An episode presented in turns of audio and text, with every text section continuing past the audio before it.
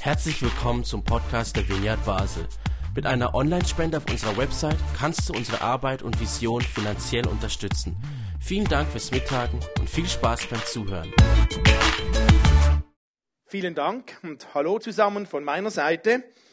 Die letzten drei Sonntage haben wir uns ja eigentlich die letzten vier Sonntage, wir sind in dieser Serie über Treue, die letzten drei Sonntage haben wir uns intensiv Gedanken darüber gemacht, was uns helfen kann, Gott gegenüber treu zu bleiben. Treu zu bleiben gegenüber diesem Bekenntnis, das wir am Anfang dieser Serie schon hatten, das Schma Israel. Weiß das noch jemand, was das beinhaltet? Schma Israel.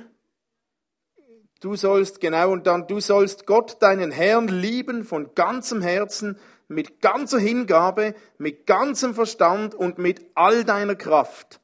Und ich mache so, weil wir ja gelernt haben, die Juden, die haben das so gebetet, damit sie sich möglichst nicht ablenken lassen, sondern konzentriert bleiben diesem Text gegenüber. Du sollst Gott von ganzem Herzen lieben. Und wir haben in den letzten drei Sonntagen drei Strategien kennengelernt, die uns helfen können, treu zu bleiben. Und hey, das war gut. Das war richtig hilfreich. Das war hilfreich. Wenn du das verpasst hast, diese drei Strategien, die uns helfen können, treu zu bleiben, dann schau das nach. Auf unserer Webseite kannst du ja all die Predigten nachschauen und nachhören. Nur die Frage bleibt, und das ist das Thema heute, trotz all diesen guten Strategien, was, wenn ich trotzdem untreu bin? Was, wenn es mir nicht gelingt? Was, wenn ich trotz allen Strategien es nicht auf die Reihe bekomme? Heute soll es genau darum gehen. Was, wenn wir trotz allem untreu sind? Tja, was dann? Bestraft uns Gott? Oder überlässt uns Gott, so wie es Till letzte Woche gesagt hat, dann einfach uns selbst, so den Folgen unseres Handelns? Die Art und Weise, wie wir denken, was Gott tut, wenn wir versagen, hat ganz viel mit unserem Gottesbild zu tun. Und viele Menschen haben so unbewusst ein Bild von Gott. Gott ist wie ein Polizist. Jemand, der uns überwacht und sobald er uns erwischt, bestraft er uns. Ich wurde letzthin von so einem blöden Teil da geblitzt mit meinem Motorrad. Also das war wirklich absolut doof und falsch aufgestellt. Und ich wurde da geblitzt und die nächsten drei bis vier Wochen ging ich immer so mit einem ungemütlichen Gefühl im Bauch zum Briefkasten zu Hause, in Erwartung, irgendwann flattert da die Buße rein, weil die Polizei ist ja dazu da, einem zu blitzen und zu bestrafen, wenn man etwas falsch macht.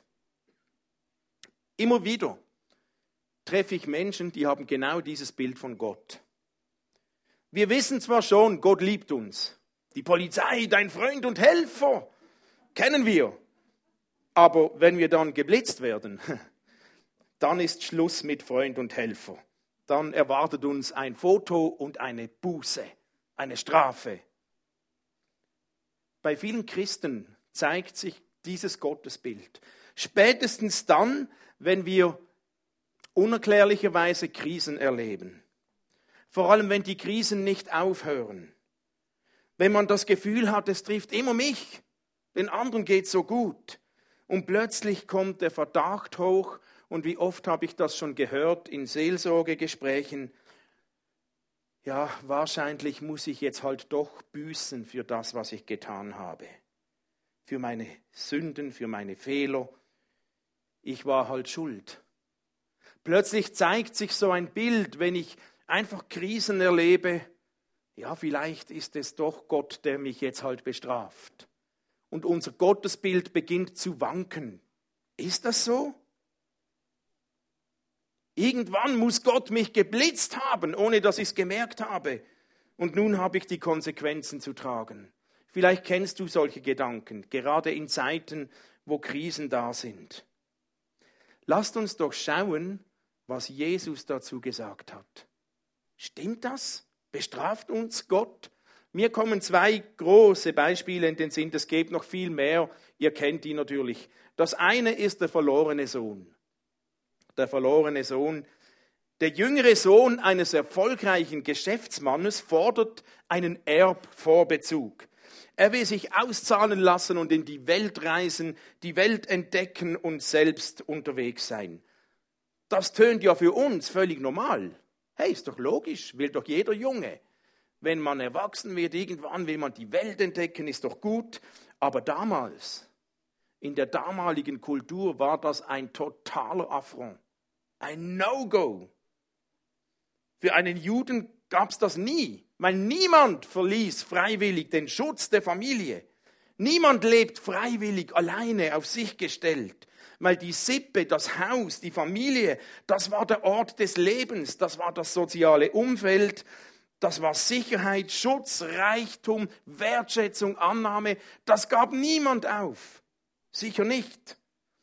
Nun kommt dieser Sohn und will das und der Vater lässt ihn ziehen. Und wir, wir kennen die Geschichte, der Sohn verprasst letztlich alles, das gesamte Vermögen und irgendwann kommt es, wie es kommen muss. Er wird arm, er stürzt ab, landet zutiefst unten im, im Schmutz. Er hat nichts aus seinen Talenten gemacht, nichts gelernt, versagt, er war untreu. Mehrfach, x-fach, rundum.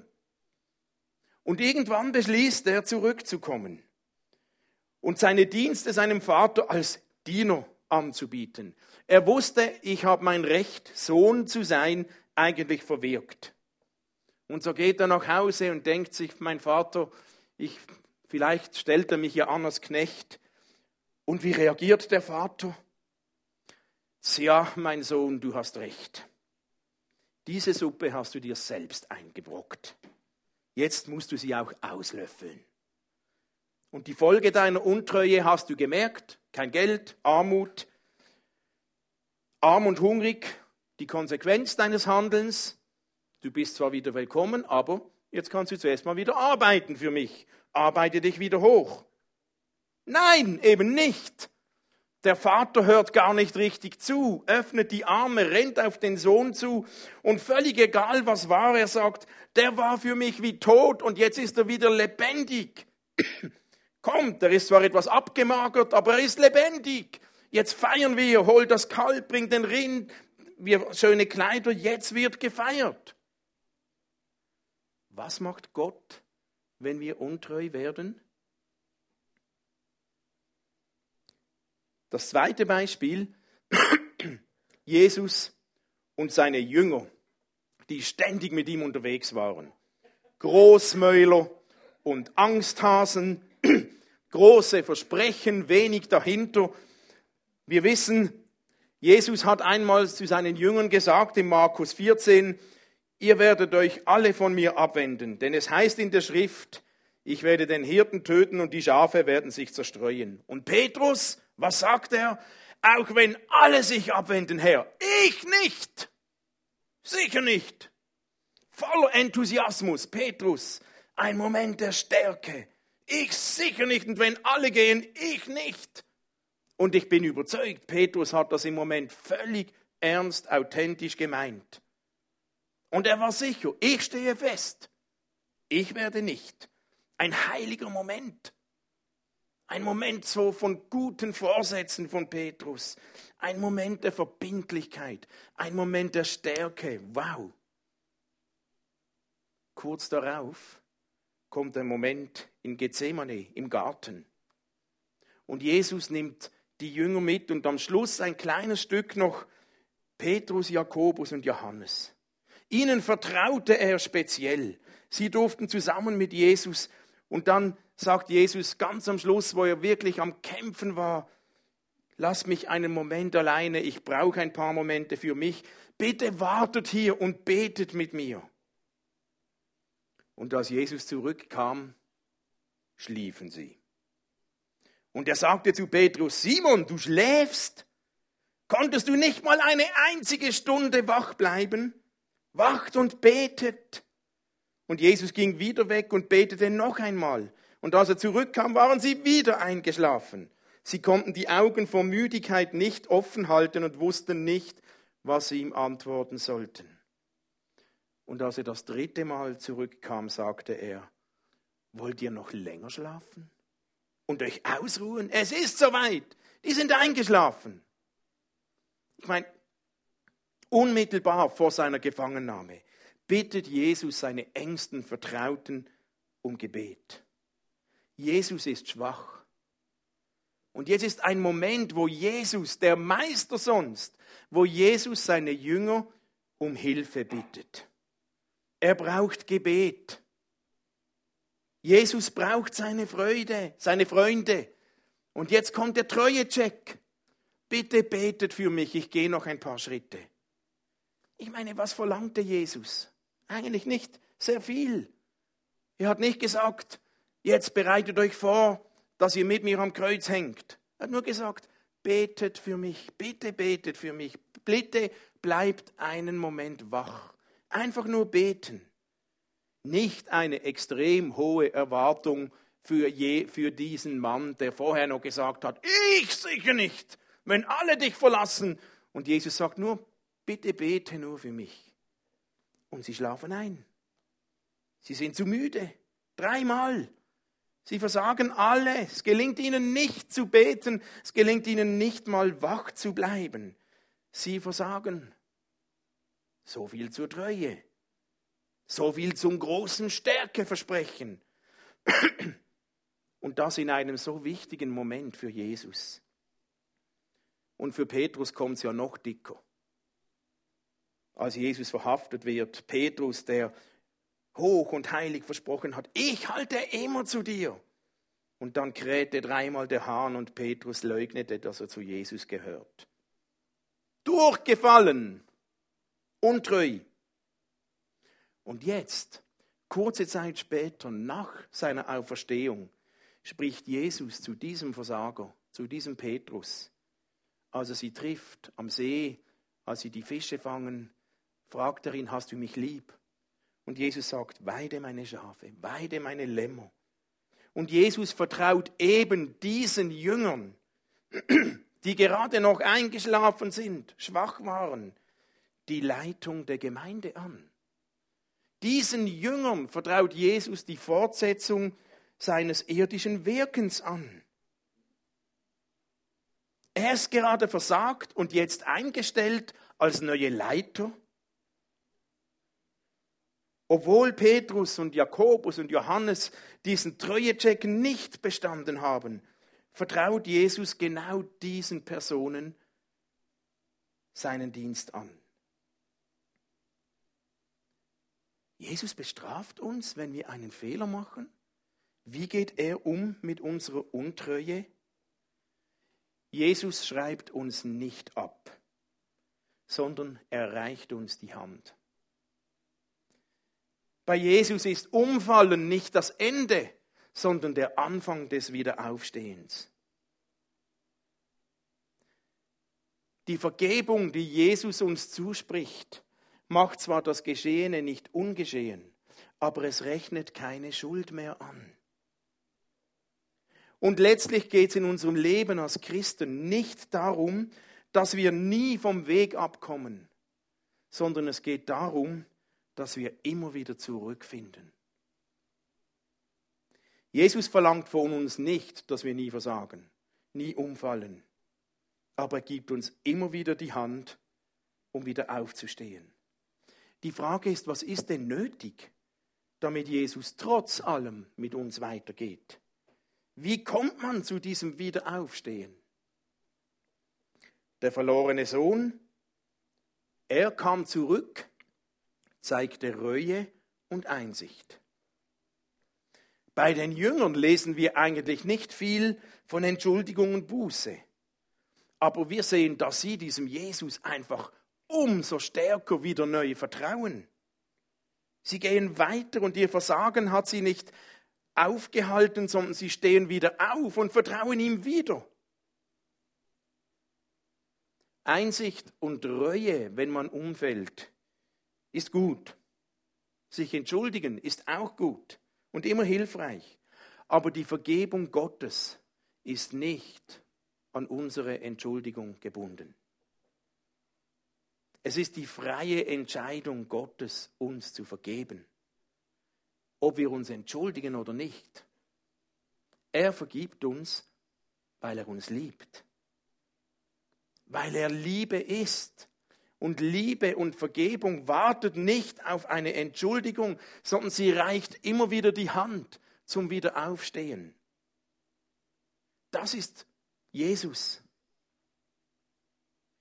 Und wie schnell geht es uns, wenn wir Krisen erleben und wir sagen uns selbst, jetzt muss ich halt doch büßen für das, was ich getan habe.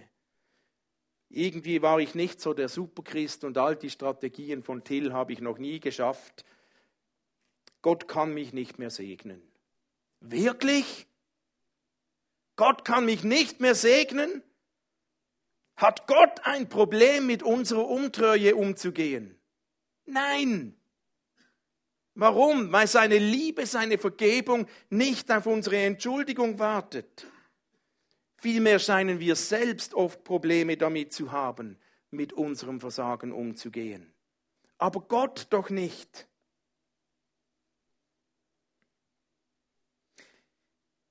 Ich denke, ich, ich unterschiebe euch mal, weil ich das von mir kenne, dass wir alle Situationen kennen, wo wir Gott gegenüber irgendwo schon mal umgefallen sind oder untreu waren oder versagt haben. Die Frage ist, wie gehst du damit um? Wie bist du damit umgegangen? Der verlorene Sohn, der hat, hat Einsicht und Reue gezeigt und Umgekehrt, die Jünger, die haben einfach wieder noch stärker wieder vertraut und sind weitergegangen. Es gibt mehrere Strategien. Was ist deine Strategie, wie du nach Untreue weitergehst? Was hat dir geholfen, wieder aufzustehen und dran zu bleiben und nicht liegen zu bleiben? Und lasst uns das etwas persönlicher machen. Und das muss ja nicht schwer sein, das ist Grund zur Freude, wenn Umfallen uns nicht liegen, lässt, liegen, liegen lassen bleibt, liegen bleiben lässt. Irgend so. wenn um, Untreue uns nicht im Stich lässt, sondern wir trotz allem, wir können weitergehen. Was hat dir geholfen? Und wir wollen ja in unserer Gemeinde ähm, einen ehrlichen Glauben, wo man ehrlich sein kann. Und wir, ich glaube dann, es ist wichtig, dass wir uns selbst mit dem auseinandersetzen. Und deswegen unterbreche ich jetzt die Predigt. Und wir schieben einen Teil ein, wo ihr entweder denkt darüber nach und überlege dir, was hat dir geholfen, dran zu bleiben und wieder aufzustehen. Was ist deine Strategie? Was hast du schon erlebt? Und dann setzt euch doch zusammen und tauscht mit eurem Nachbarn darüber aus. Okay? Was ist deine Strategie? Das macht das Ganze etwas persönlicher und es kommt uns etwas näher. Ich weiß, aber darum geht es ja. Lasst uns voneinander lernen. Was ist deine Strategie? Was hat dir schon geholfen, wieder aufzustehen? Was hat mir schon geholfen? Weil Gott nicht das Radargerät auspackt und uns nachher die Buße zuschickt. Was ist deine Erfahrung? Lasst uns ruhig ein bisschen Zeit nehmen, darüber miteinander auszutauschen. Und ich komme dann nachher nochmals. Okay?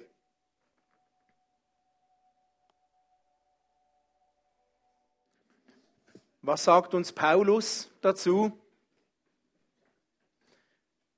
Sind wir untreu, bleibt er doch treu, denn er kann sich selbst nicht untreu werden. Okay? Sind wir untreu, bleibt er doch treu, weil er Liebe ist, weil er uns liebt, weil Gott gar nicht anders kann, als uns vergeben und lieben, ob wir treu oder untreu sind.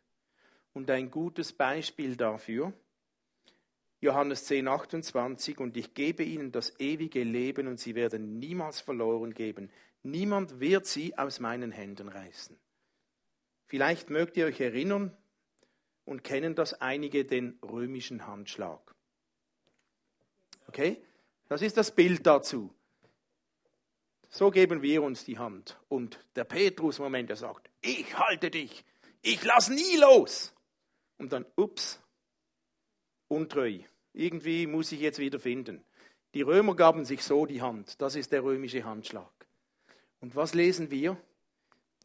Niemand wird sie aus meinen Händen reißen. Jetzt, Petrus, ja, ich halte dich. Aber dann kommt der Moment, da wirst du irgendwann trotzdem schwach. Lass mal los. Okay? Wir können lange und wenn wir untreu bleiben, er bleibt treu. Wenn wir loslassen, er lässt nicht los. Nie. Okay? Jetzt lasst uns das zusammen machen. Immer zwei zusammen. Ihr müsst das mal erleben, dass ihr gehalten seid und dann lässt einer los und du bist trotzdem gehalten. Sind wir untreu, bleibt er doch treu. Lassen wir los, er lässt uns niemals los. Wir sind gehalten. Und meine Stärke ist nicht, dass ich nie untreu werde, sondern dass ich immer gehalten bin. Meine Stärke ist nicht, dass ich immer festhalte, sondern dass er immer hält. Und manchmal ist es so wichtig, das mal zu spüren, auch körperlich. Ich kann zwar loslassen, aber ich bin gehalten. Das ist Gottes Treue. Was, wenn wir untreu werden? Er hält uns. Strategien, da wieder reinzufinden, gibt es viele. Ihr habt gerade darüber ausgetauscht. Finde deine Strategie, aber nimm dieses Bild mit. Sind wir untreu? Er ist treu. Du bist immer gehalten. Und lasst uns in diesem Gedanken nun das Abendmahl nehmen. Matthias hat am Anfang des Gottesdienstes ein Lied uns gesungen, das er gestern geschrieben hat zu diesem Thema. Treue, Gott ist treu. Wir haben das am Anfang gesungen und lasst uns mit diesem Lied das Abendmahl nehmen. Und ja, es ist nicht ein so ehrfürchtiges, leises Lied, wo man nicht sprechen darf, sondern es ist für mich, das hat einen fröhlichen Touch. Und ich sage, danke, ist in dem Lied und Gott ist treu. Lasst uns in dieser Haltung das Abendmahl nehmen. Oder oft nehmen wir das Abendmahl und dann darf man ja nicht sprechen und so ganz Ehrfurcht, Ehrfurcht ist gut. Nichts gegen das. Aber heute nehmen wir das Abendmahl aus Freude, aus Dankbarkeit, weil er treu ist, auch wenn wir untreu sind. Und das darf auch so rüberkommen. Und wenn du das Abendmahl nachher, du darfst gerne, kommt nach vorne, nehmt dieses Abendmahl und währenddem singen wir das Lied von Matthias. Vielleicht bist du gerade in einer Petrusphase. Und vielleicht fühlst du dich gerade, ich nicht, Herr, wenn alle versagen, ich nicht. Wenn du in einer solchen Phase in deinem Glauben steckst, ich gratuliere dir. Dann nimm das Abendmahl umso enthusiastischer und singe und danke Gott. Aber Vielleicht bist du auch gerade in einer Phase, wo du dir selbst sagst, ich muss was auslöffeln, was ich mir reingebrockt habe. Gott scheint mich irgendwie vergessen oder bestrafen zu wollen. Wenn du in einer solchen Phase steckst, dann nimm dieses Abendmahl mit der Message, wenn du untreu bist, Gott ist treu und du musst nichts auslöffeln. Lass dich einfach weiterhalten. Okay? Und wenn du in einer solchen Phase bist, dann sag doch jemandem neben dir, segne mich. Oder wir haben nachher, wir singen Gott Lieder, wir haben ein Segnungsteam hier. Segnet einander, sprecht das einander zu. Weil das meint dich ganz persönlich. Und vielleicht bist du in einer Phase, wo du merkst, ja, ich bin eingeschlafen zum x-ten, zum wiederholten Mal dann mach dir kein schlechtes Gewissen, sondern steh auf und setz dein Vertrauen umso mehr wieder neu auf diesen Jesus, so wie es die Jünger getan haben. Egal wo du stehst, lasst uns in diesem Gedanken das Abendmahl nehmen. Wenn wir untreu sind, er ist treu. Und dafür sollen wir ihm Dankeschön sagen. Dafür können wir tanzen und singen und jubeln. Und es muss nicht nur still sein, das können wir ein anderes Mal gerne wieder machen, hat auch seinen Touch, aber heute nicht weil heute feiern wir, dass er es möglich macht. Okay? Seid ihr dabei? Dann steht doch auf und Vielen Dank, Matthias, für dein Lied. Ich bin begeistert. Spontan ein Lied, das du geschrieben hast zu diesem Thema. Hey, was für ein Segen. Matthias ist mit diesem Lied ein Segen für uns heute. Und das hat er auch in dieses Lied mit eingebaut. Ich will ein Segen sein. Du bist es. Dankeschön, Matthias. Also ihr dürft nach vorne kommen und das Abendmahl für euch holen und euch geben lassen. Und yes, Jesus, ich danke dir, dass du treu bist, auch wenn ich untreu bin. Ich danke dir, dass du mich hältst, auch wenn ich nicht mehr kann. Danke, dass dein Ja gilt, egal wo ich gerade stehe. Schreib uns das heute in unser Herz. Und danke, dass du für das dein Leben gegeben hast. Und das feiern wir mit diesem Abendmahl heute. Dass du dein Leben gegeben hast, damit dieses Jahr unumstößlich wird, egal was von unserer Seite war. Danke, Jesus. Danke, dass du treu bist. Amen.